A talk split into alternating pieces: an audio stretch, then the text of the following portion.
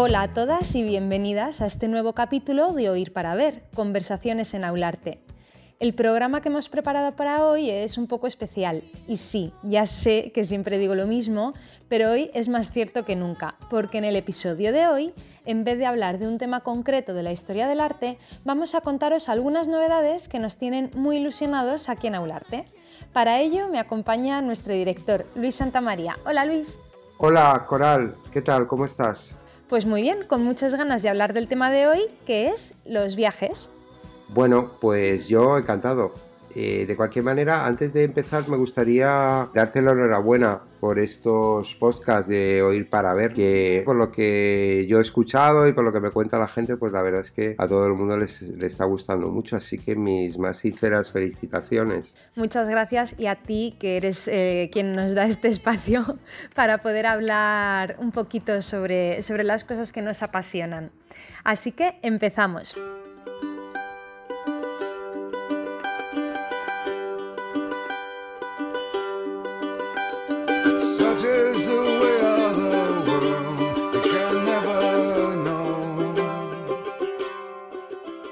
Una buena parte de la cultura universal se ha forjado en las ciudades. Es en ellas donde se conserva la mayor parte del patrimonio artístico y es allí donde se esconden los relatos históricos que han configurado las identidades de los diferentes pueblos.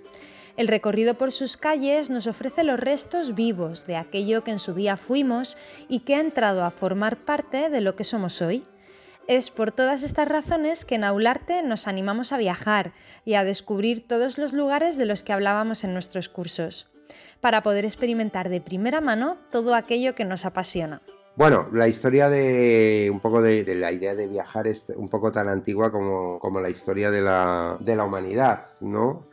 Siempre se ha viajado, pero siempre en realidad el origen del viaje por esta actitud sedentaria que tiene el ser humano, ¿no? que le hizo pasar del paleolítico, digamos, al neolítico. En realidad siempre se ha viajado por, alguna necesidad, por necesidad de comercio, por necesidad de, de conocimiento.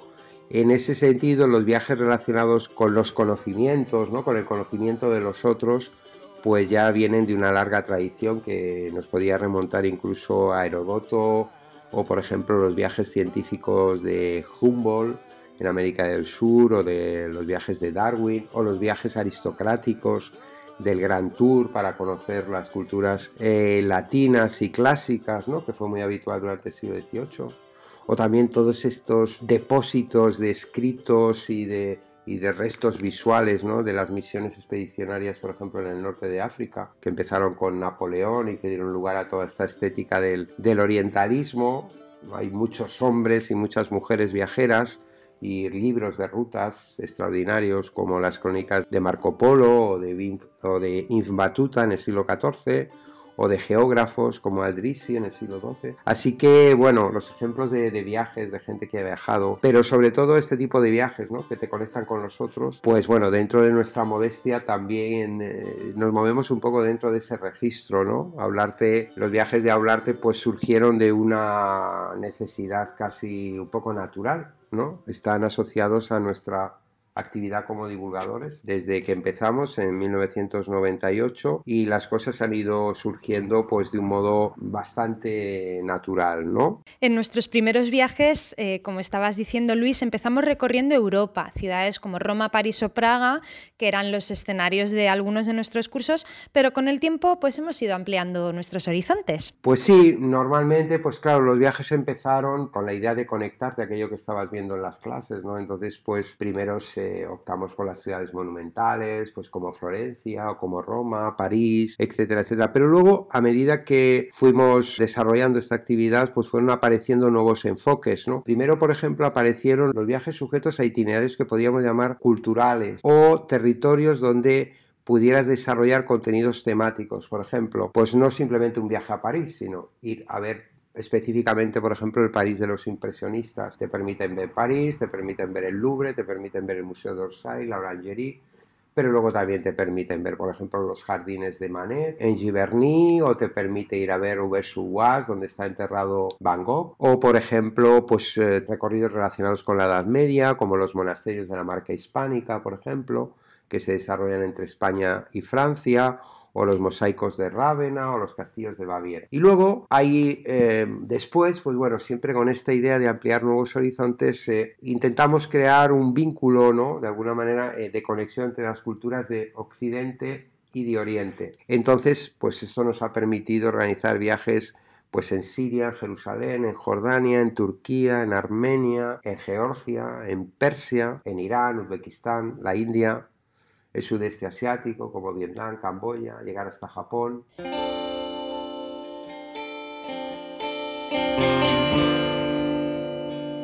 Organizar un viaje en lugares tan lejanos como los que nos estás diciendo y además tan alejados culturalmente de lo que normalmente conocemos no tiene que ser muy fácil. ¿Cómo os lo planteáis? Y cuéntame alguna anécdota, que seguro que tienes un montón. Bueno, mira, la verdad es que hemos tenido suertes, suerte, ¿no? Para Organizar estos viajes lejanos, podríamos decir, y un tanto exóticos, siempre trabajamos con operadores que estén trabajando sobre el destino, eh, o sea, Cacia Travel, Geotravel, que trabajan en Georgia, en Armenia, Paripuri, que trabajan en la India. Ellos, los que están sobre el territorio, son eh, los que nos proporcionan toda la infraestructura, estamos con ellos, eh, trabajamos, diseñamos el itinerario. Estas agencias son flexibles y nos permiten de alguna manera encontrar un, desarrollar un trabajo muy personal y que nos acerca un poco el viaje a los viajeros. ¿no? El resto de los destinos con los que hacemos periódicamente, que lo hacemos periódicamente, pues ya tenemos nosotros nuestros propios hoteles, nuestros propios guías desde hace tiempo y ya estos viajes más habituales, pues los organizamos nosotros. Y mira, en cuanto a lo que me dice de las anécdotas, es que he estado, mira que he estado repasando, pues sabía que me lo ibas a preguntar. Pero hay tantas anécdotas, hay tantos que la verdad no sabría señalarte ninguno, porque cada viaje es, eh, cada viaje es diferente. Y sobre todo es diferente no tanto por el viaje, sino por la gente que viaja, ¿no? Las personas que viajan son las que hacen un poco el viaje. Entonces, pues bueno, en hay de todos anécdotas con los hoteles, con las comidas, con los guías, con gente que se pierde, que... En fin, hay eh, una anécdota muy conmovedora, por ejemplo, me acuerdo que, eh, bueno, la gente, por ejemplo, cuando viaja a Irán está siempre muy asustada, ¿sabes? Porque Irán, como tiene tanta mala prensa, sin embargo, a nivel cultural, Irán es un país tremendo, de una potencia cultural extraordinaria. Pero lo que más te sorprende, por ejemplo, en Irán cuando es la gente. ¿Cómo es la gente, no? La necesidad que tiene de hablar con los extranjeros, de que le cuentes, de que le cuentes tú a ellos cómo, cómo les ves. Y, y sobre todo, por ejemplo, ahí se crean relaciones muy llamativas o acontecimientos muy llamativos, sobre todo entre mujeres, ¿no? Mujeres eh, extranjeras que se encuentran, por ejemplo, en el baño con mujeres locales que les ayudan a ponerse el pañuelo, a quitárselo, que hablan. De estos hay muchísimos encuentros. Y uno especialmente, que era, eh, bueno, estuvimos en la plaza del Maidán de Isfahan, alguien pues eh, a la hora de volver al hotel de repente sabía que se había dejado el iPad en uno de los bancos del Maidán. Así que nada, pues eh, bueno, pues mira, vamos a volver, esto es un poco absurdo. Y cuando llegamos a la plaza del Maidán, pues había allí dos niños jugando con un iPad en el mismo sitio donde, o con el iPad en la mano, en el mismo sitio donde lo habíamos dejado, acompañado de la mamá, debía de ser, esperando a que alguien volviera para recoger aquel iPad. Así que nada, recogimos el iPad y tuvimos ahí una conversación con la gente muy simpática. ¿no? Esto te habla un poco de que en realidad si vas con buen tono, si estás a la escucha, eh, pues eh, normalmente los viajes son amables y puedes eh, intimar o, o, llegar a una relación cercana con la gente con la, con la que estás. ¿no? Nosotros damos mucha libertad para que la gente pueda realizar actividades propias, actividades en grupo, no se sienta demasiado encorsetada en el desarrollo del viaje y bueno, el ambiente desde luego es muy importante para realizar un buen viaje. Bueno, al final estos viajes lo que nos permiten es acercarnos a culturas y a gentes y a países que a lo mejor no, no nos esperábamos o no tenemos como al alcance de la mano o ¿no? Sí, Sí, es un poco eso, es eh, los sitios que ya conoces, mirarlos de una manera un poco diferente y los sitios que no conoces, pues procurarte un acercamiento, no específicamente turístico, porque nosotros hacemos viajes y hay muchas cosas que la gente va a ver que nosotros no vemos y hay muchas cosas que nosotros vemos que, que no aparecen en las guías de viaje. Por lo tanto, es importante viajar con un relato, con algo que tú vas contando a la gente y a través de este relato te vas comunicando con el territorio y también con el conocimiento, ¿no? Es un poco esa, aventura de ir cargándote de información e ir entendiendo un poco el contexto en el, en el que estás.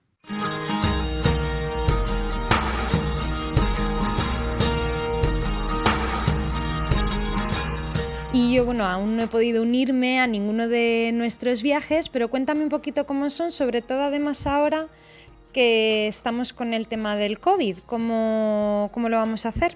Pues mira, nuestra preocupación fundamental a la hora de diseñar un viaje es la gente, las personas que van a viajar, que estén cómodos, que se encuentren seguro y que disfruten de lo que el viaje les pueda, les pueda ofrecer Buscamos eh, itinerarios atractivos temáticamente, que estén siempre acompañados de un patrimonio, de lugares bellos, interesantes, atractivos, sorprendentes y en el que podamos ir entramando este, este relato. Luego también los profesores de Aularte viajamos con los grupos intentando crear este espacio de confianza y de seguridad que ante cualquier inconveniente pues para la gente resulta muy práctico porque no tiene que esperar a volver a Madrid para decir que la comida de tal día no estuvo adecuada, sino que tienes a la persona que ha organizado esa comida ahí enfrente y puede solucionar los problemas directamente, ¿no?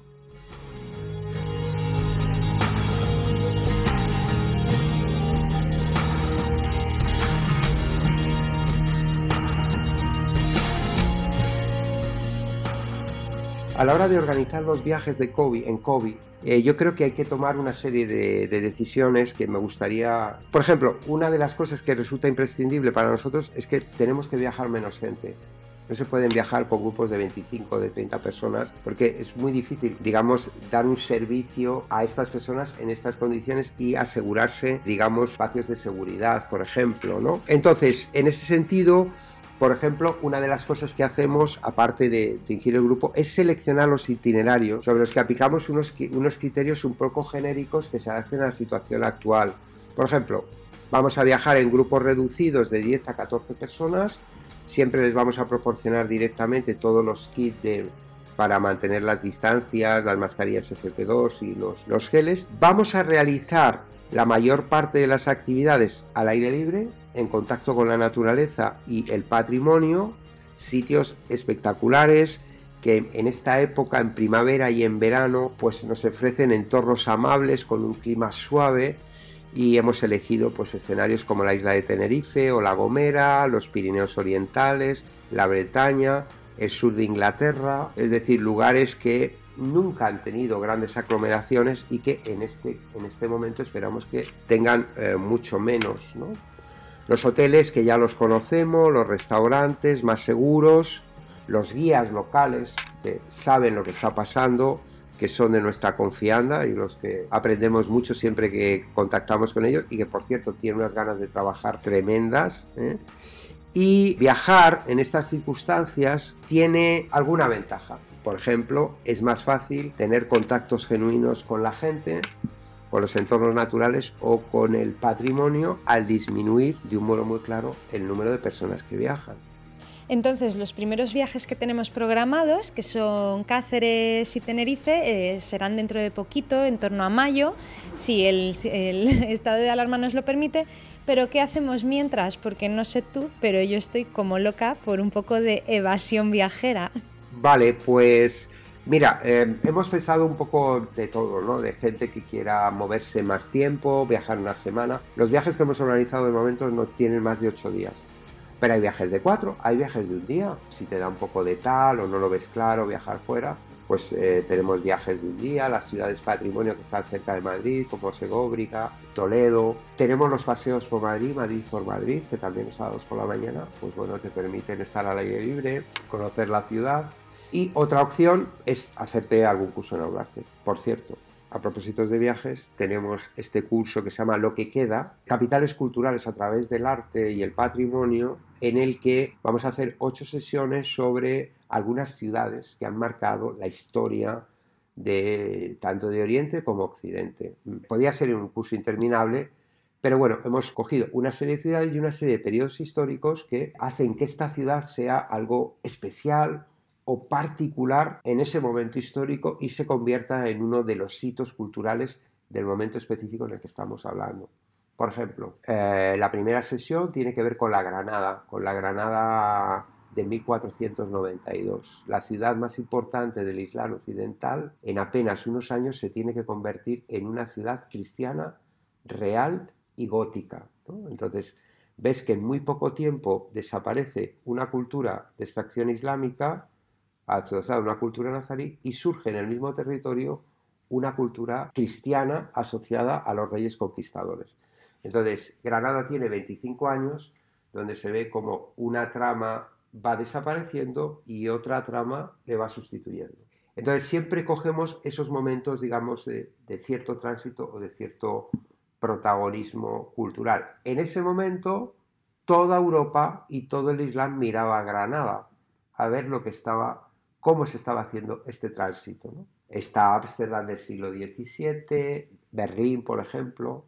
Berlín nos encanta, es una ciudad maravillosa y es, yo creo, la primera ciudad arqueológica del siglo XX. Es decir, cuando tú quieres estudiar a los romanos, pues mira, un sitio donde debes de ir, que queda muy clarito, es Pompeya. Tienes que visitar una vez en la vida Pompeya porque entenderás las ciudades, entenderás la organización de los zocos, la vida cotidiana y demás. Si tú quieres conocer, por ejemplo, la historia del siglo XX, tienes que ir a la ciudad donde están todas las cicatrices que se han acumulado durante el siglo XX, y eso es Berlín. Entonces, por ejemplo, conocer Berlín con todo este proceso de la Primera Guerra, la Segunda Guerra, el nazismo, el muro, la reunificación, la Europa contemporánea, todo eso está representado en el urbanismo, en la arquitectura y en la historia de esta ciudad.